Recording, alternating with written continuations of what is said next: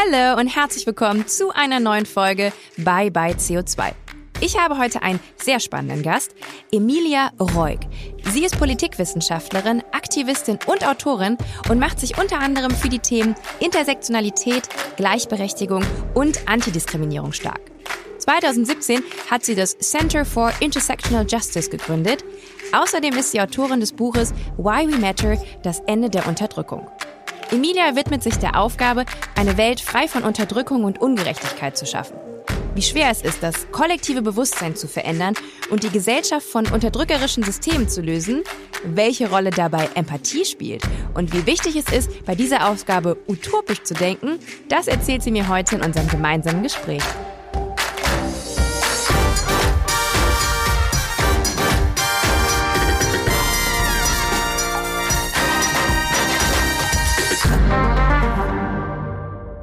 Hallo Emilia, schön, dass du da bist. Hallo Claire, ich freue mich hier zu sein. Wo bist du denn gerade eigentlich? Äh, ich bin in meiner Wohnung und es gibt einen Sonnenstrahl direkt auf mich, ist sehr angenehm. Emilia, kannst du vielleicht ganz kurz ähm, für unsere HörerInnen, die dich vielleicht noch nicht kennen, kurz erklären, wer du bist und was du machst?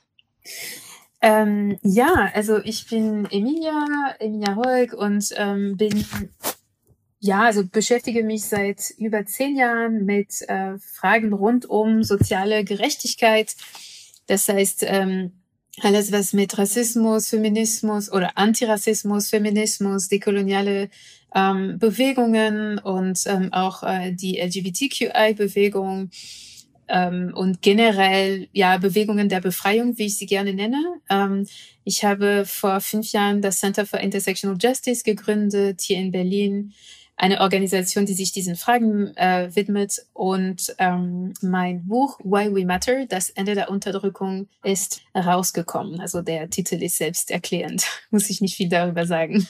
Genau, der selbsterklärend, was vielleicht ein bisschen Erklärung benötigt, ist das Wort Intersektionalität. Ähm, wenn man sich mit dir und deinem, deinem Schaffen auseinandersetzt, fällt oft dieser Begriff. Was genau ist Intersektionalität? Äh, Intersektionalität ist eine Theorie ähm, und ein politisches Projekt und ein politisches Instrument. Ähm, und diese, dieses Wort wurde in äh, 1900 89 erfunden von Kimberly Crenshaw, eine Juristin, Professorin an der äh, Columbia University.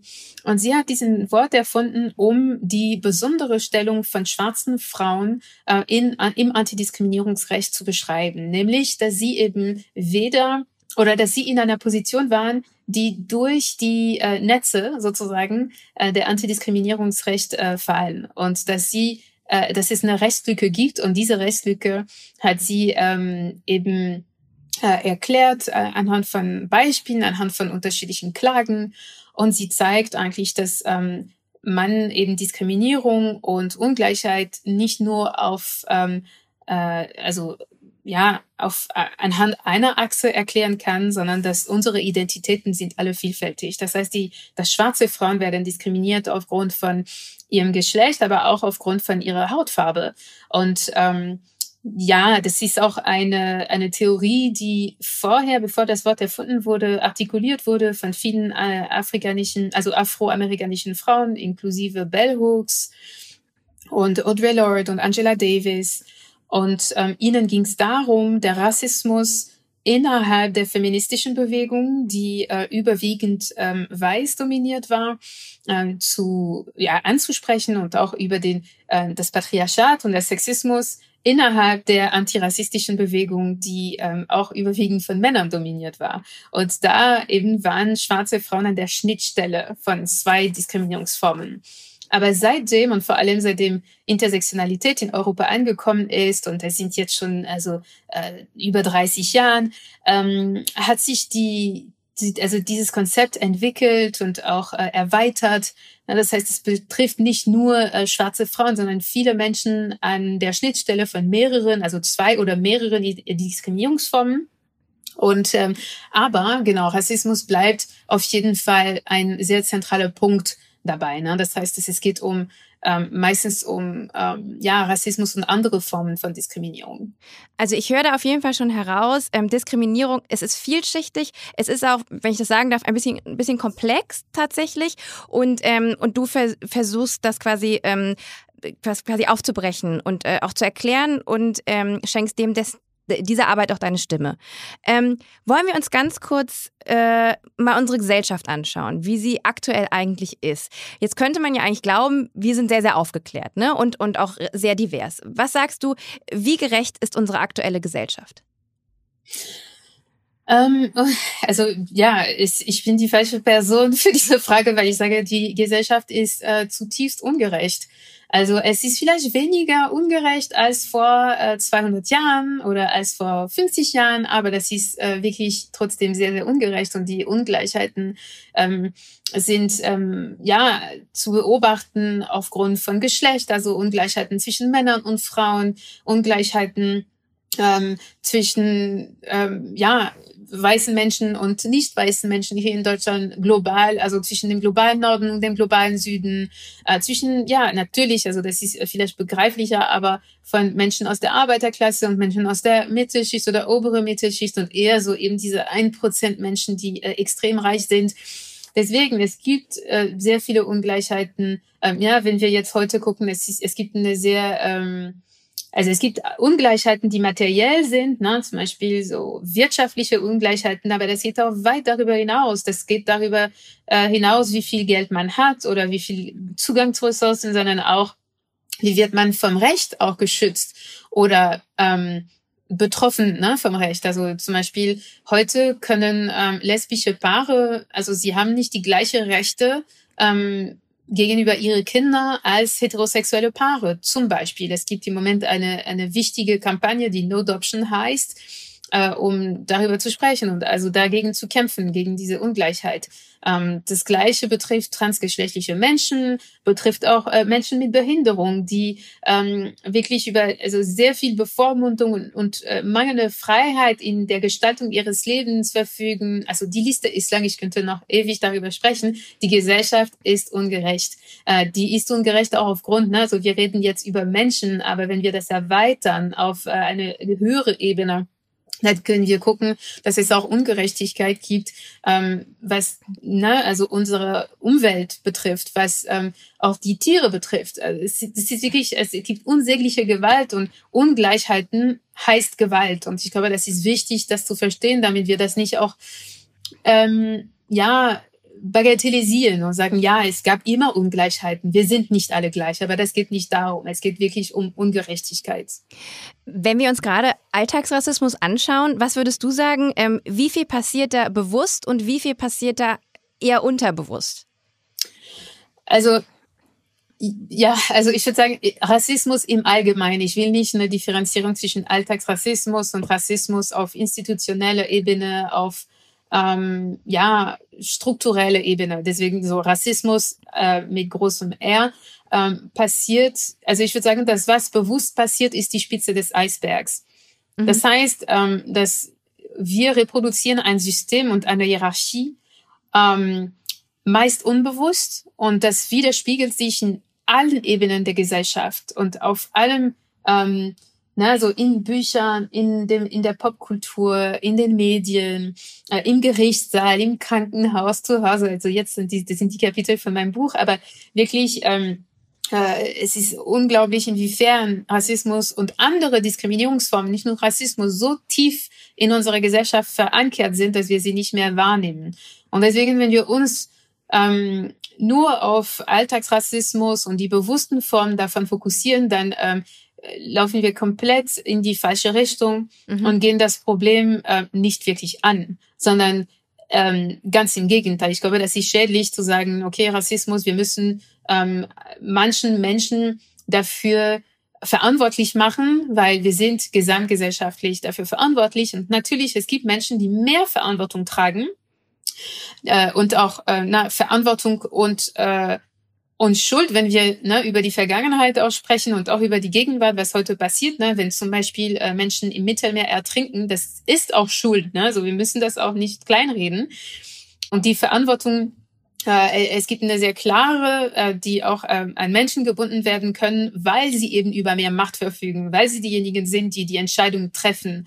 Äh, und deswegen müssen sie auch für die Ergebnisse verantworten. Wenn, ähm, ja, also wenn es Zerstörungen gibt, wenn es wenn Menschenrechtsverletzungen gibt etc. Das ist ähm, wichtig, das auch zu sagen, dass es jetzt nicht nur so, oh, die Gesellschaft als Ganze, sondern es gibt auch eine Verantwortung, auch wenn es unbewusst ist.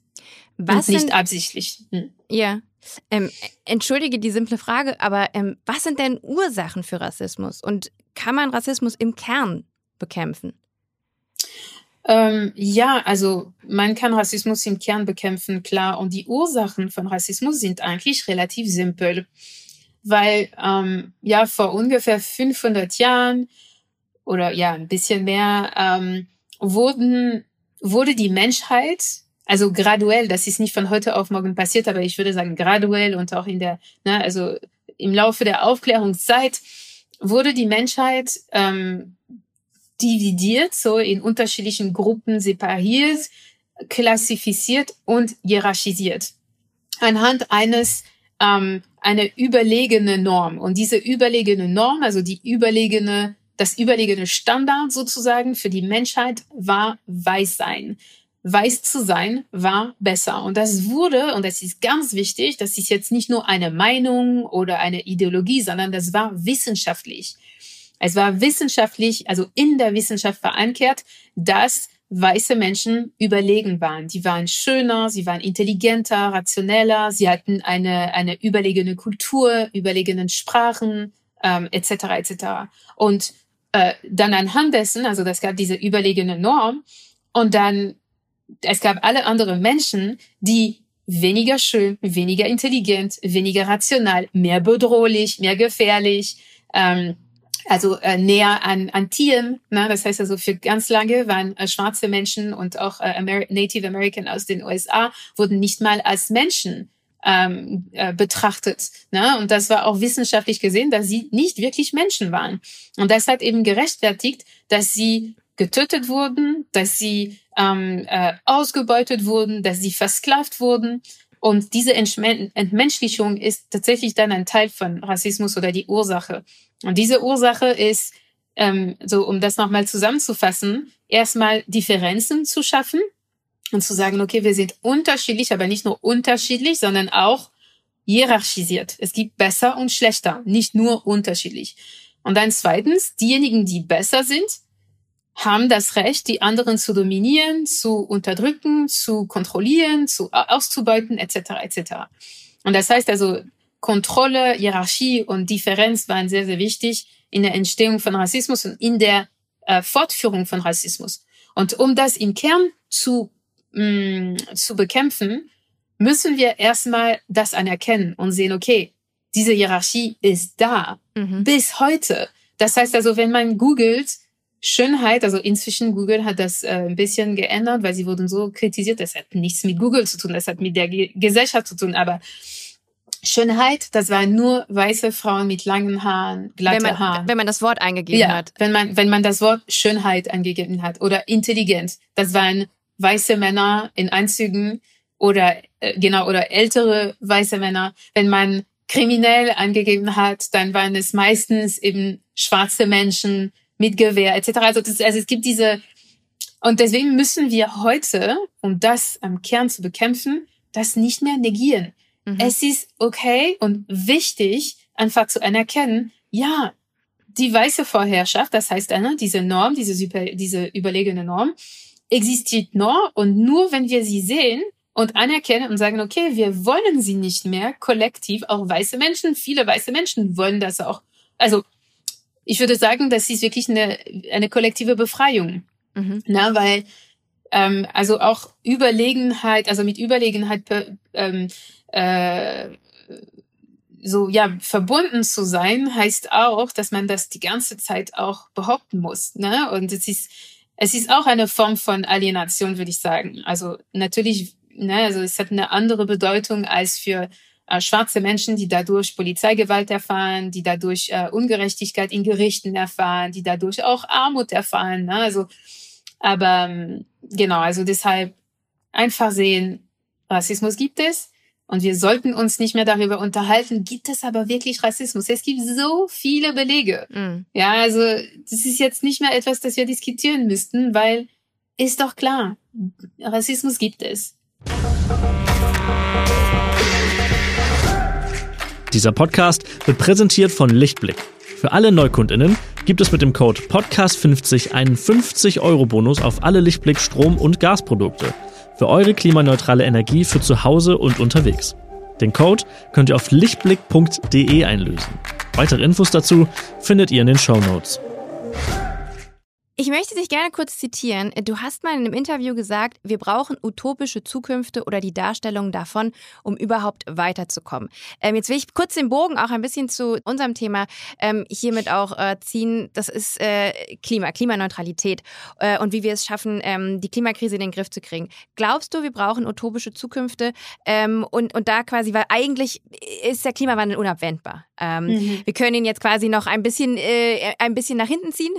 Ähm, mhm aber eigentlich ist er nicht abwendbar. Glaubst du trotzdem, dass es, ähm, dass es äh, diese unerreichbare Vision braucht, jetzt auch äh, vielleicht leider auch äh, im, im, im Punkto Rassismus, um weiterzukommen?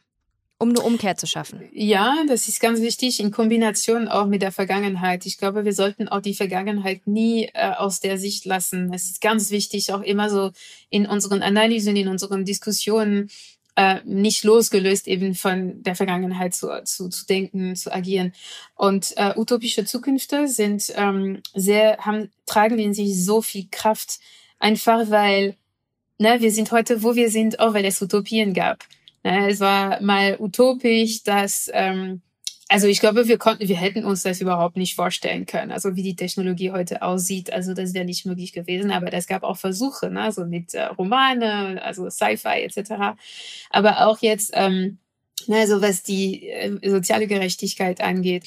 Und ich nehme immer dieses Beispiel von der Sklaverei, weil es ist für mich so, also es zeigt uns wirklich, wie, wie wichtig das ist, in Utopien zu denken und nicht realistisch in Anführungsstrich zu bleiben, weil ähm, damals, also bevor die äh, große Abschaffungsbewegung äh, in Amerika, äh, in ganz Amerika, ne? deswegen sage ich nicht in USA, sondern in ganz Amerika äh, anfing, ähm, hieß es, also es gab keine Abschaffungsbewegung, das war eine Reformbewegung. Das heißt, Menschen sagten, wir, es ist undenkbar, die Sklaverei abzuschaffen. Das würde unsere Wirtschaft, das überhaupt, also es ist, es ist unvorstellbar, weil äh, die Sklaverei gab es schon mehrere Jahrhunderte. Ne? Und deswegen ähm, hieß es, wir müssen eine humanere äh, Sklaverei schaffen.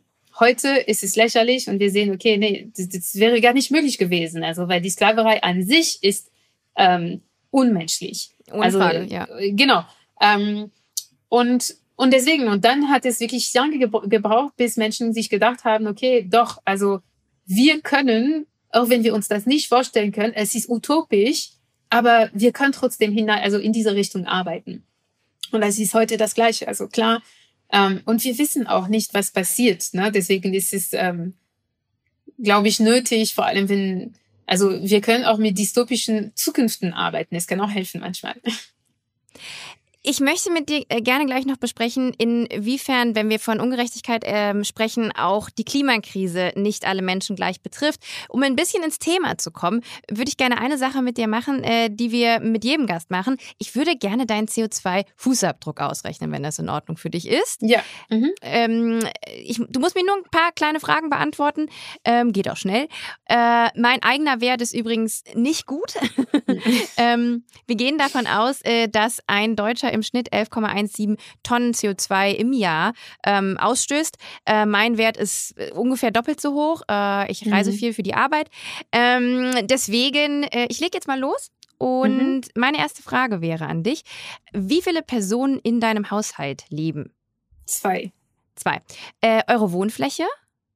96 Quadratmeter. 96. Ähm, die Art eurer Heizung, fossil oder erneuerbar? Äh, uff.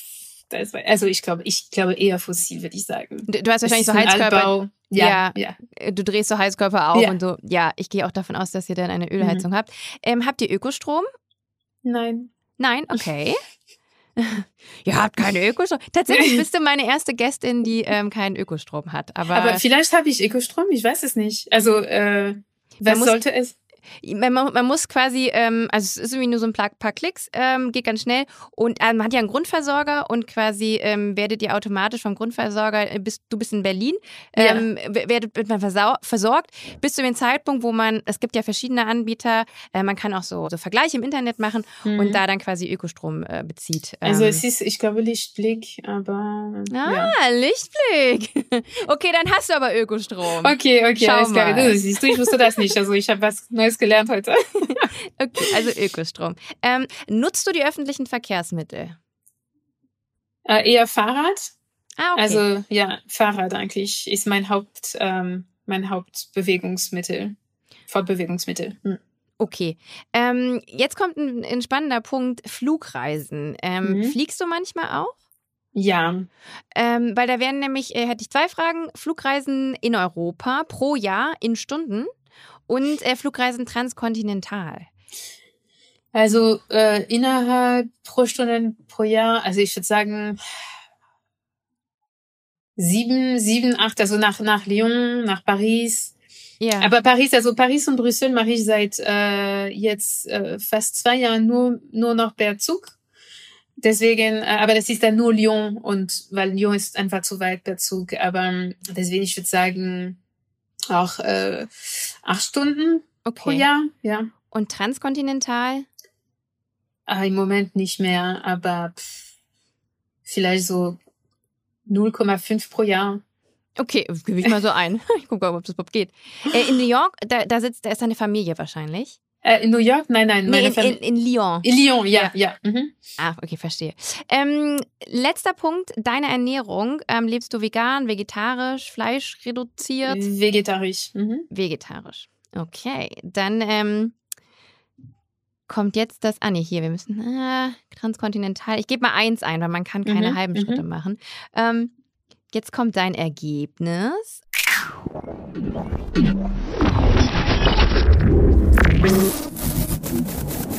Dein CO2-Fußabdruck liegt bei 9,9 Tonnen. Das liegt unter dem deutschen Durchschnitt. Ah, okay. Wie fühlt sich das an? Also ich meine, es ist natürlich auch, auch eine Zahl Ja. und es ist so eine Hochrechnung. Ähm, und, und ähm, aber würdest du selber sagen, du bist jemand, der schon eher ähm, darauf achtet, einen kleinen Fußabdruck zu haben, oder ist, passiert das jetzt einfach automatisch durch die Art und Weise, wie du lebst? Nee, also ich achte schon sehr drauf eigentlich. Also ich fühle mich ständig schuldig.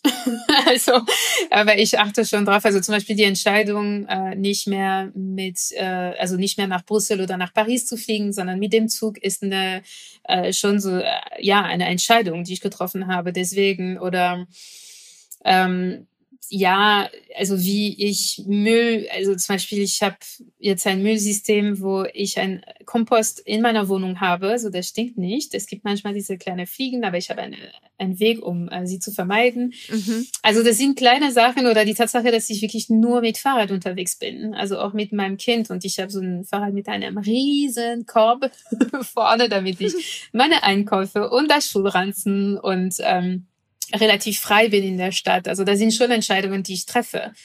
Ähm, auf jeden Fall. Oder dass ich nur, also meine Klamotten fast nur im Flohmarkt kaufe. Also ich würde sagen zu über 80 Prozent auch für meinen Sohn. Also solche Sachen. Aber ich weiß, dass man trotzdem, also alleine durch die Tatsache, dass ich ähm, in Deutschland lebe, ähm, habe ich einen enormen Fußabdruck. Und diese Sachen, die ich mache, sind äh, besser, als wenn ich die nicht machen würde Ja, ganz aber klar. sie reichen nicht. Und das ist auch ganz wichtig, eben dieses Konzept von Fußabdruck äh, ernst zu nehmen und zu wissen, okay, wir können jeweils alle wirklich was beitragen gegen den Klimawandel oder gegen der Verschlechterung des Klimawandels.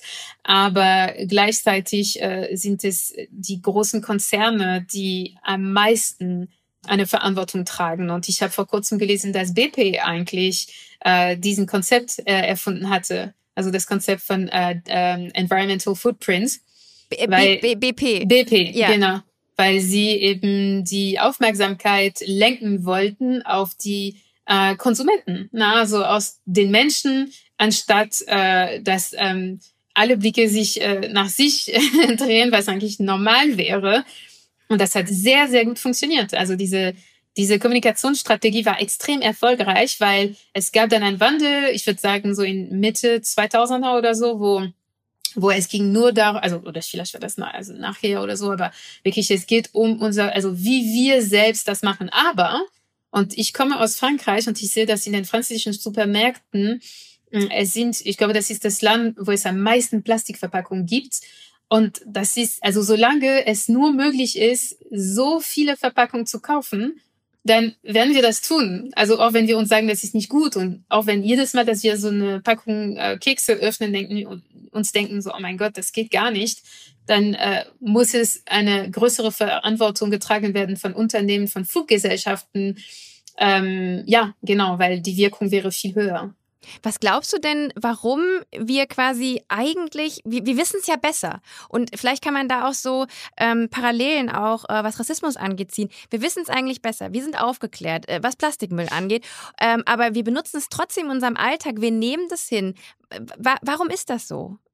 Weil es ist eine doppelte, also double contrainte, sagt man auf Französisch, es ist eine doppelte... Äh, Moral? Moral, nee, hm, ach, sorry, ich, ich habe das Wort jetzt nicht, also eine gegensätzige äh, Anforderung an uns. Ne? Also einerseits müssen wir äh, verantwortungsvoll konsumieren und dann andererseits sind wir umgeben von Sachen, die schädlich für die Umwelt sind. Und dann, ne, also das heißt, dass wir müssen uns sehr bemühen und we need to get out of our way. Ne? Also das heißt, dass wir müssen uns wirklich, äh, also wir machen unser Leben komplizierter, wenn wir verantwortungsvoll ähm, konsumieren wollen. Und das ist auch, es gibt da eine klassistische Ebene, weil nämlich nur Menschen, die über ein großes Einkommen verfügen, können das tatsächlich tun. Das heißt, es hat eben so zu weiteren äh, Ungleichheiten geführt, weil es gibt auch noch dazu so einen moralistischen Diskurs. Und diesen Diskurs ist gefährlich, weil es heißt so, ja, die Armen sind das Problem. Die Armen konsumieren zu viel, die Armen, ähm, ne, die ärmere Menschen äh, äh, sind diejenigen, die nicht aufpassen und wir dagegen sind die Guten. Und das ist, das ist deswegen so schädlich, weil das, es entspricht erstmal der Realität nicht, weil ärmere Menschen haben ein, ein also ich, ich glaube, wenn wir so, ne, ähm, äh, diese Fußabdrücke äh, äh, kalkulieren würden auf nationalen Ebene, dann würden wir schon sehen, dass ärmere Menschen, glaube ich, eine niedrigere, einen niedrigeren Fußabdruck, egal wie oft man bei Biokompanie einkauft. Ne? Also und, und deswegen, ähm, ich glaube, wir machen das, weil manchmal im Alltag ist es einfach zu schwierig, weil wir mhm. keine, wir, äh, wir haben nicht genug ähm, Möglichkeiten, um das in unserem Alltag zu integrieren. Deswegen sage ich, wenn Plastik, also zum Beispiel als die Plastiktüten in Supermärkten ähm, äh, verboten wurden, dann haben wir Wege gefunden. Wir haben Jutebeutel benutzt. Wir haben so, wir sind einkaufen gegangen mit Rucksack. Wir haben uns organisiert. Aber solange es die Plastiktüten gab, ja, dann haben wir vergessen, na gut, dann nehmen wir das. Wir wissen, es ist nicht gut für die Umwelt, aber haben, haben wir die Wahl nicht so richtig in diesem Moment. Und deshalb, also wenn Unternehmen, ähm, wenn Fluggesellschaften zum Beispiel also viel höhere Steuern zahlen würden, wenn Plastikverpackungen einfach schlichtweg verboten würde, dann hätten wir dieses Problem nicht. Mhm. Wenn, also es gibt so viele Sachen, ne? also zum Beispiel, also mit Autos. Ne? Also ich glaube, es, es tut sich langsam ein bisschen was in Berlin mit Fahrradwegen etc. Aber es ist noch ähm, längst nicht, wie es sein sollte. Also ich glaube, wir als Konsumenten und Konsumentinnen, sie, wir, wir machen mit den Angeboten, die uns zur Verfügung gestellt werden. Und klar, wir tragen die Verantwortung trotzdem. Aber ich glaube, die ist die wird so dargestellt, als alles von uns abhängen würde. Und das stimmt einfach nicht. Glaubst du, weil du gerade eben ähm, diesen Vergleich mit Arm-Reich und so ein bisschen der, äh, des Schuldzuschiebens ähm, aufgeführt hast, glaubst du, uns fehlt es auch an Empathie? Also wenn man quasi immer nur äh, aus seiner Perspektive auf die Dinge schaut und nicht schafft es mal aus anderen Perspektiven und mal sich in den anderen reinzufühlen. Ist das ein großes, ist das ein großes Problem in unserer Gesellschaft, dass wir nicht empathisch genug sind? Äh, ja, auf jeden Fall. Also wir fehlen enorm an Empathie und ich spreche in meinem Buch über die Empathielücke. Mhm. Und diese Empathielücke bezeichne ich nicht im Allgemeinen, so dass wir mehr empathisch gegeneinander sein sollten, sondern wir, wir also dominanten Gruppen, das heißt Menschen, die der so überlegenen, also als überlegen konstruierte Norm äh, gehören. Zum Beispiel Also ich bin ähm, cis, ich bin, ich habe einen Doktor, Doktortitel, ich habe einen französischen Pass. Also in vielen Hinsichten bin ich äh, sehr privilegiert. In anderen Hinsichten gehöre ich nicht der Norm. Ne? Also ich bin nicht weiß, ich bin queer, ähm, ich komme aus einem Migrantenhintergrund, ich bin jüdisch. Also viele Ebenen sozusagen, die, äh, die mich als Minderheit oder minorisiert bezeichnen. Und die Menschen aus den dominanten Gruppen lernen nicht Empathie zu spüren für die Menschen aus den minorisierten Gruppen, mhm. aus der unterdrückten Gruppen. Ich erkläre das ähm, äh, im Buch zum Beispiel, weil wir immer nur mit einer Perspektive konfrontiert sind. Wir lernen nur aus dieser Perspektive, zum Beispiel in Büchern. Es gibt eine Geschichte, zum Beispiel, also ich werde dir jetzt eine Geschichte, eine kurze Geschichte erzählen und du versuchst dir diese Geschichte vorzustellen. Also, okay. Ähm, es gab eine Familie, ähm, so mit zwei Eltern und drei Kindern, die äh, plötzlich eine, eine, eine, so, so ein großes Problem hatten und sie hatten kein Telefon, also oder das Telefon hat nicht funktioniert und sie müssten dann raus und ähm, und sind zu den Nachbarn gegangen und haben gesagt, können wir bitte ihr Telefon nutzen? Ähm, die Nachbarn haben ja natürlich äh, das Telefon benutzt. Sie haben dann äh, die Polizei gerufen und die Polizei ist gekommen und das Problem war gelöst, zum Glück. Mhm. Also aus dieser Geschichte, du hast ja das vorgestellt, ähm, waren äh, von allen Protagonisten und Protagonistinnen schwarze Menschen dabei. Äh, also es sagt, er sagt nichts über dich erstmal, ne? Ja. Er sagt überhaupt nichts über dich, nicht, dass du dich so schlecht fühlst oder so. Aber oder sonst kann ich dir sagen. Ich also, ich, ich, also äh, schwarze Menschen nicht. Ich habe tatsächlich Leute mit Migrationshintergrund doch gesehen. Also mhm. so, das waren mhm. nicht nicht weiße. Mhm. Ähm, wenn du darauf hinaus willst. Also mhm, mhm. äh, ich, ich glaube, ich weiß, worauf du hinaus willst. Okay, ich, ich, ich will nur sagen, dass generell also, oder meistens, wenn ich diese Geschichte erzähle in ganz großen Gruppen und dann ähm, Menschen sich vorstellen müssen, so wie, also genau, die Geschichte, dann ist es meistens ähm, fast nur weiße Menschen. Das ist ein Heteropaar mit mhm. äh, drei Kindern. Es gibt gar keine Person mit Behinderung. Äh, sie leben auch in einem Haus und nicht in einer Wohnung. Sie sind eher mittelschichtig. Ähm, und das ist die Norm sozusagen. Das, das ist diese, diese Norm, die, die, die uns prägt sozusagen, weil wir lernen einfach die Welt aus dieser Perspektive zu lernen. Und ähm, und deswegen, also zum Beispiel Jungs, wenn sie aufwachsen und sie gehören zu der dominanten Gruppe, wenn sie aufwachsen, haben sie sehr viele Role Models und so, ne, also die, die Hauptprotagonisten sind fast nur Jungs in, in, in, in Kinderbücher. Also es gibt Statistiken dazu. Äh, diese deutsche Zeitung hatte auch eine, eine gute Studie da, da, dazu gemacht. Die ist auch in meinem Buch zitiert. Und, ähm, und das, das zeigt auch, dass sie müssen nicht lernen, sich mit Mädchen zu identifizieren oder sich in, in ihren Gefühlen hineinzuversetzen. Aber Mädchen lernen das. Das heißt, dass für Mädchen ist es normal sozusagen, sich in Jungs ähm, hineinzuversetzen oder ähm, sich mit ihnen zu identifizieren. Deswegen lesen sehr, sehr, sehr viele Mädchen auch Harry Potter. Ne? Und sie mhm. identifizieren sich auch mit ihm und nicht unbedingt mit Hermione. Aber andersrum ähm, ist es seltener. Andersrum ist das seltener. Das ja. ist das Gleiche mit weißen Menschen und schwarzen Menschen. Das heißt, dass ähm, schwarze Menschen lernen, sich in weißen Menschen hineinzuversetzen, sich mit ihnen zu identifizieren, umgekehrt nicht. Na, weil meistens in den Filmen, oder wenn es einen Film nur mit schwarzen Menschen gibt, dann meistens, und das äh, gibt äh, auch Studien da, die das zeigen, dass weiße Menschen werden dazu tendieren, den Film nicht zu gucken, weil sie sich nicht angesprochen fühlen oder denken, ah, das ist ein Film für schwarze Menschen. Oder das gleiche auch mit äh, queere Menschen oder Serien. Also wir sehen das äh, zum Beispiel, es gibt die Serie L-World und die wird fast nur von queeren Menschen geguckt. Und aber wiederum gucken queere Menschen alle Filme mit äh, heterosexuelle Protagonisten und, und Liebesgeschichten etc. Das ist, also die Empathielücke ist deshalb ähm, so prägend in unserer Gesellschaft und so eben mit, mit Unterdrückung und mit äh, Diskriminierung verbunden, mit äh, Ungleichheiten. Und weil du meintest, so in, mit Bezug auf Klasse, gibt es auch diese mangelnde Empathie, was reichen Menschen mit armen Menschen angeht. Das heißt, also mhm. die Unfähigkeit, sich in ihren Gefühlen, in ihrer Perspektive hineinzuversetzen. Es heißt nicht, dass es nicht Mitleid gibt, aber Mitleid ist etwas anderes als Empathie. Wie kriegen wir das aufgebrochen? Da muss ja sehr, sehr, sehr viel passieren. Jetzt, wo ähm, du das jetzt auch für mich nochmal so, äh, so auf, äh, also erstmal ist es eine Sichtbarkeit. Also gerade jetzt durch das, was du mit mir machst und auch das kleine Beispiel, machst du das, machst du das Problem für mich sichtbar und zeigst mir die Tragweite. Mhm. Ähm, ich denke, das muss passieren. Wie kriegen wir es noch hin, unsere Gesellschaft aufzubrechen? Muss man beispielsweise da bei der Bildung von Kindern ansetzen? Ähm, muss das in der Schule beispielsweise schon passieren? Ja, auf jeden Fall. Es muss auch vor der Schule passieren, schon mit unseren Babys. Mhm. Und äh, schon wie, also zum Beispiel, wenn eine äh, Person schwanger ist, die erste Frage ist, ist es ein Mädchen oder ein Junge? Weil es ist für Menschen sehr schwierig, sich mit einem Individuen auseinanderzusetzen, ohne auf diese Person ein Geschlecht zu projizieren.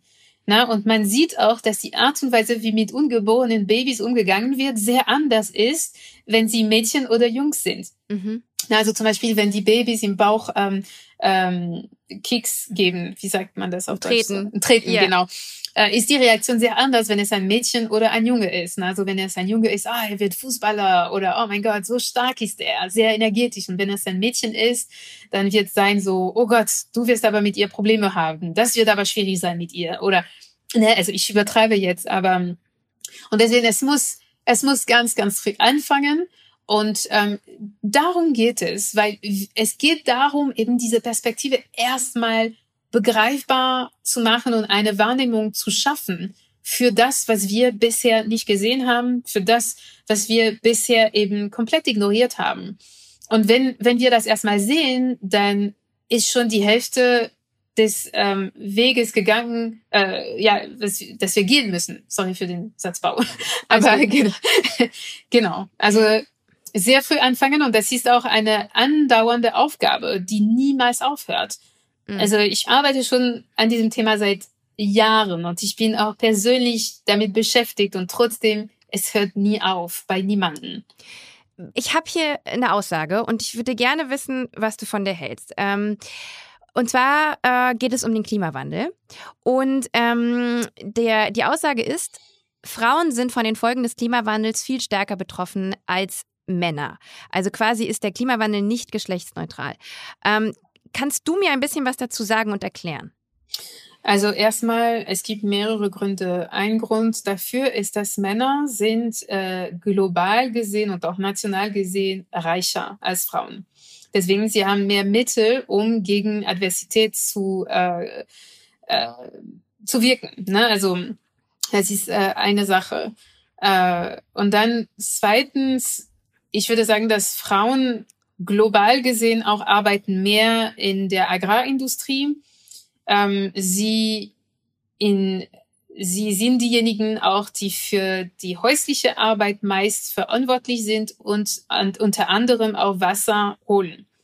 Mhm. Und in vielen Orten, vor allem auf dem afrikanischen Kontinent, aber also nicht nur, sind die Wasserquellen werden immer weniger und sie entfernen sich auch von dem Ort, wo die äh, Familien und die, die, die, die Menschen einfach leben. Und deswegen die Wege, die gelaufen werden, um Wasser zu holen, sind viel, viel, viel weiter. Ich würde sagen, den Impact, und das betrifft Millionen von Menschen, Millionen von Frauen. Ne? Wir, wir reden jetzt nicht über so Hunderttausenden, sondern wirklich mhm. Millionen. Ähm, und das wird das auch erklären. Ähm, es gibt ähm, bestimmt auch andere Erklärungen, die mir jetzt nicht einfallen, aber der, also die, die Gehaltslücke ist auf jeden Fall auch eine, ein wichtiger Punkt, würde ich, ich sagen. Ich hm. habe tatsächlich so ein paar Fakten gefunden, ähm, was passieren würde, ähm, wenn in dem Sinne das Patriarchat aufgebrochen werden würde und beispielsweise ähm, Frauen viel mehr in, äh, in Führungspositionen wären. Mhm. Ähm, zum Beispiel, und das, das basiert auf, ähm, auf Fakten, ähm, Firmen mit weiblichen Führungskräften sind eher dazu bereit, ihre Treibhausgasemissionen zu äh, berichten. Oder auch Länder mit mehr Frauen im Parlament neigen dazu, Umweltabkommen zu unterstützen. Oder auch CO2 pro Kopf-Emissionen sind in Ländern, in denen Frauen einen größeren politischen Status haben, niedriger. Also das bedeutet ja quasi, dass äh, wenn man äh, Frauen äh, mehr als Entscheidungsträgerinnen äh, und internationalen Führungskräften stärken würde, würde es auch dazu beitragen, den Klimawandel zu bekämpfen und im Endeffekt das Leben von uns allen ähm, zu verbessern. Ähm, das ist eine Aussage, die äh, die macht mich sehr, sehr traurig, ehrlich gesagt. Weil es aktuell nicht so ist. Ähm, es ist nicht ausgeglichen. Ähm, was kann passieren, äh, um auch die Rolle der Frau äh, global zu stärken, und auch im Endeffekt einen positiven Impact fürs Klima zu haben? Ach, große Frage und ich bin auch traurig, dass es nicht so ist. Ich bin sehr traurig, dass Frauen über so wenig Macht äh, verfügen in unserer Gesellschaft und also sie haben eine enorme kollektive Kraft und Macht, also das ist äh, schon klar, ne? Aber auch was Empathie angeht übrigens, ne? Ja, das sagt ja. man natürlich äh, klassischerweise ja auch dem weiblichen Geschlecht so. Da haben wir auf jeden Fall da einen besseren, einfachen Zugang für. Also ne? wir wurden sozialisiert, wir wurden so sozialisiert, das heißt, das Mädchen wird beigebracht, für andere zu sorgen, empathisch zu sein, ähm, sich im Hintergrund zu stellen und Jungs wird das Gegenteil beigebracht. Aber Jungs können das auch. Ja, sie natürlich, wenn sie das lernen würden, nee, nee, na klar, das, Mhm. deswegen sage ich, sie werden sozialisiert. Weil Jungs können das natürlich, aber das passiert oft, dass Jungs, die von Natur aus, also von Charakter aus so eher fürsorglich und äh, sanft und empathisch sind, dass ähm, aus ihnen auch stärkere Jungs gemacht werden muss. Ne? Also und das ist jetzt in den Mainstream-Kulturen, also Mainstream-Kultur, so die, die patriarchale Kultur ist eine Mainstream-Kultur. Äh, und deswegen, also das ist jetzt nicht etwas, was Jungs nicht können, ganz und gar nicht. Ne? Also sie müssen das äh, einfach lernen, genau wie Mädchen das lernen. Mhm. Und äh, ja, was gemacht werden kann, um äh, Frauen zu stärken, ich würde sagen, ich würde weitergehen und sagen, es sind nicht nur Frauen, die gestärkt werden müssen, sondern wir müssen das Patriarchat bekämpfen in uns allen. Das heißt auch in Jungs äh, und auch in Männern. Männer müssen nicht wettbewerbsorientiert so Machtgier sein und äh, äh, ja, das, das, das, ja, das müssen sie nicht. Sie haben das gelernt auch, ne? Und ich glaube, es wäre auch möglich für äh, Männer in Führungspositionen, dass sie auch solche Entscheidungen treffen, wären sie nicht durchdrängt von toxischer Maskulinität. Mhm. Und deswegen müssen wir toxische Maskulinität eher in den Griff nehmen, das Patriarchat in den Griff nehmen und äh, bekämpfen.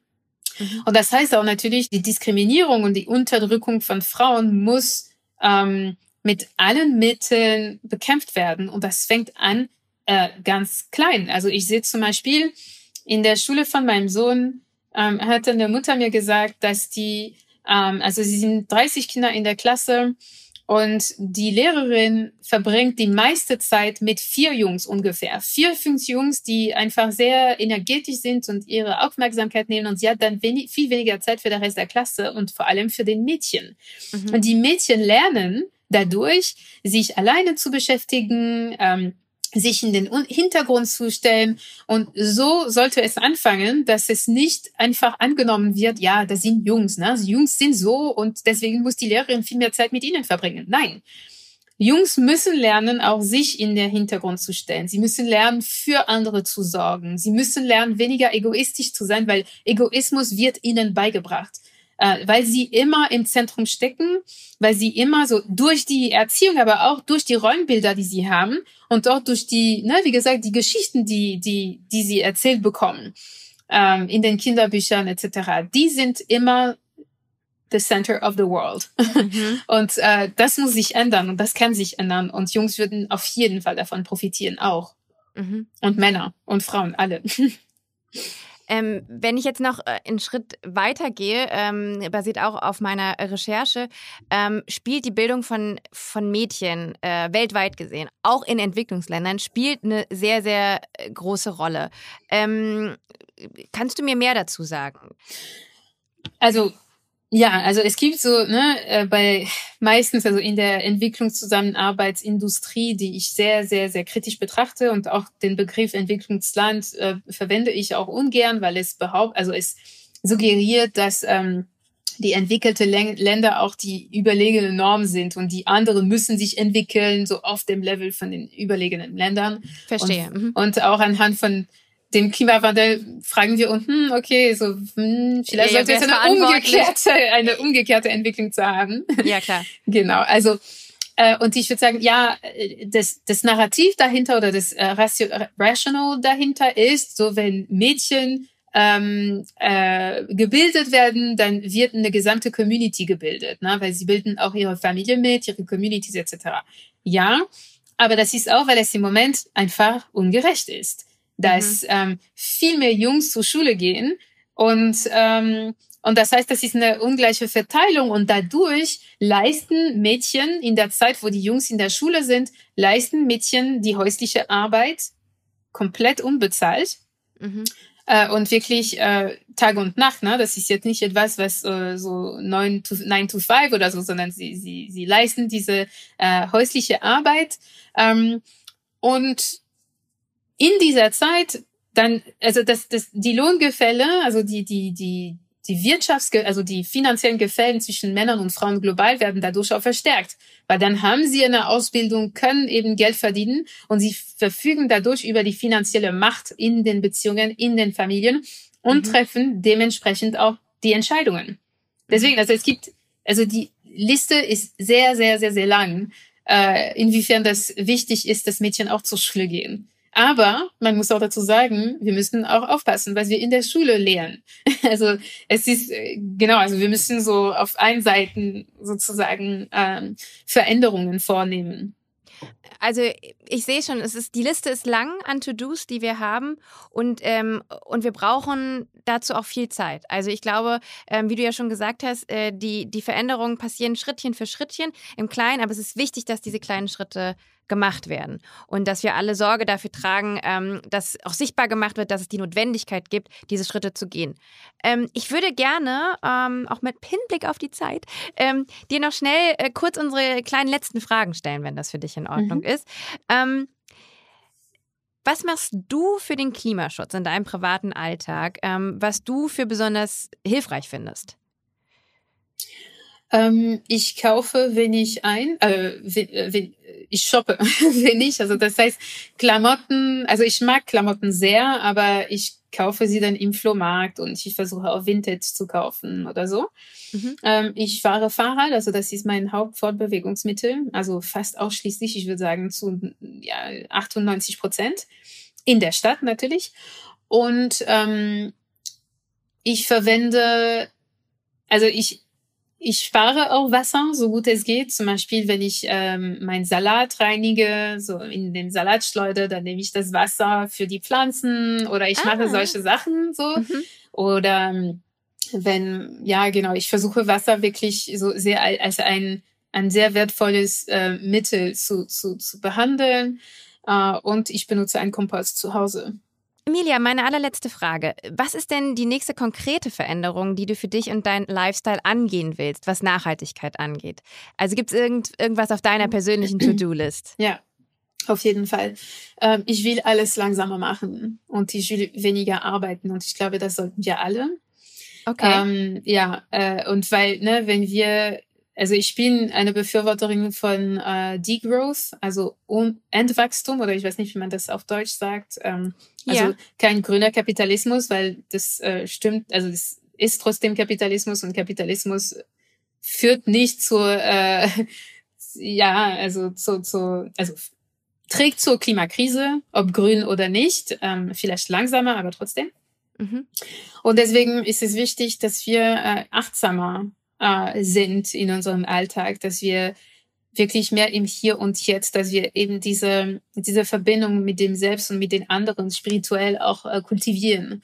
Und ähm, ich versuche das zu tun und auch nicht ähm, in diesem Mindset von es muss immer mehr, mehr, mehr, es ist nie genug. Na, weil wenn ich mir sage, oh, es ist nie genug, wie viel ich arbeite oder wie viel ich geschafft habe oder meine Leistung ist nicht genug, das ist trotzdem in diesem Mindset von wir müssen immer mehr, immer mehr, immer mehr. Und ich glaube, das ist das, was wir auch individuell beitragen können, nämlich ähm, ja, also uns auch zu sagen, dass wir genug sind als Menschen, dass wir nichts leisten müssen, um wertvoll zu sein, dass wir genau wie wir sind, dass es irgendwie reicht, weil das reicht. Wir haben alles, was wir brauchen auf diesem Planeten. Wenn wir das einfach nur sehen würden, ähm, würde es uns besser gehen. Ich finde, das ist ein sehr, sehr schönes Schlusswort. Ich will mich auf jeden Fall tatsächlich, ist es auch äh, bei mir ganz, ganz oben. Ähm, ich komme gerade aus dem Urlaub, ich, ich war zwei Wochen weg und ich finde, wenn man dann so entschleunigt ähm, und dann kommt man wieder so in seinen ursprünglichen Alltag, merkt man so, wow, es ist alles zu viel. Es ist alles zu, schnell. Viel. Und gerade dieser Anspruch an einen selber, das ist tatsächlich, also ich kann ähm, jedes einzelne Wort von dem, was du gerade ja, gesagt und das, hast, und wir, fühle wir. Ja, ja, das, wir tun uns äh, viel zu viel ähm, es ist gewalttätig eigentlich. Es ist so Gewalt gegen uns selbst, so in Mikrodosen jeden Tag, also diesen Stress. Und wenn du aus dem Urlaub kommst, dann merkst du auch, wie dein Körper auch entspannt ist. Und wenn du einfach einen Tag vor dem Computer oder bei der Arbeit dann verbracht hast, dann merkst du, wie alles wieder angespannt ist ne? und mhm. wie du nicht so gut äh, atmen kannst. Ja, genau, ja, bei so mir atmen. Ist das, ich, bei mir ist es gerade, ich will gar nicht aus dem, aus dem Nähkästchen plaudern, aber ich schlafe gerade so schlecht. Ich bin aus dem Urlaub wiedergekommen, ja. direkt in den Arbeitsalltag und ich merke, ich kann, ich krieg die Nacht kein Auge zu. Und ich glaube, das hat auf jeden Fall damit zu tun. Auf ähm, jeden Fall. Ja, ich auch. Ich kann total nachfühlen. Ich schlafe super schlecht. Das ist ganz schlimm. Okay, also das steht auf jeden Fall auch auf meiner To-Do-List ganz oben. Ähm, Emilia, vielen, vielen Dank für deine Zeit, für deine Worte. Ähm, Danke für das, dir. Auch für, für, für das bisschen Bildung, was du mir jetzt auch gerade mitgegeben hast. Ähm, ich gehe auf jeden Fall mit einigen Denkansätzen nach Hause. Und ähm, das ja, freut mich danke sehr. dir dafür und ich glaube, das geht auch vielen HörerInnen äh, bestimmt auch genauso. Ähm, das genieß deinen Tag. Sehr. Ja, dein Tag auch. Ganz, ganz vielen Dank. Es war schön, äh, mich mit dir zu unterhalten. Äh, liebe Grüße nach Berlin. Dankeschön. Tschüss. Liebe HörerInnen, ich weiß ja nicht, wie es euch geht, aber mir sind im Gespräch mit Emilia einige Parallelen aufgefallen zwischen Rassismus auf der einen und der Klimakrise auf der anderen Seite. Beide Probleme sind riesengroß, aber mit dem bloßen Auge vielleicht nicht unbedingt erkennbar was übrigens dazu führt, dass auch wiederum beide Themen oft verleugnet werden. Eine weitere Gemeinsamkeit, sie sind vielschichtig und komplex. Um sie komplett zu verstehen, muss man sich intensiver mit ihnen auseinandersetzen. Und viele steigen an diesem Punkt aus. Dabei ist es wichtig, genau an diesem Punkt einzusteigen. Im ersten Schritt muss das Problem erstmal sichtbar gemacht werden. Dann müssen wir uns informieren und mit dem gewonnenen Wissen konstant Aufklärungsarbeit leisten.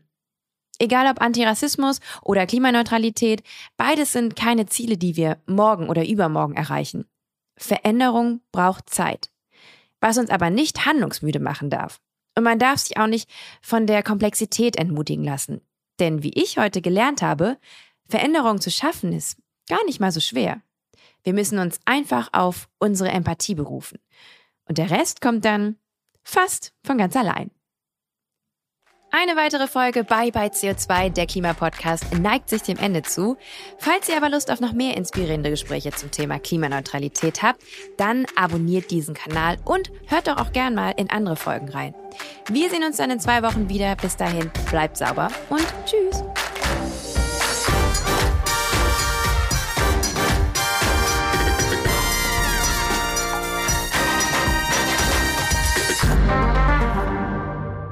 Eine Produktion von Podstars für Lichtblick.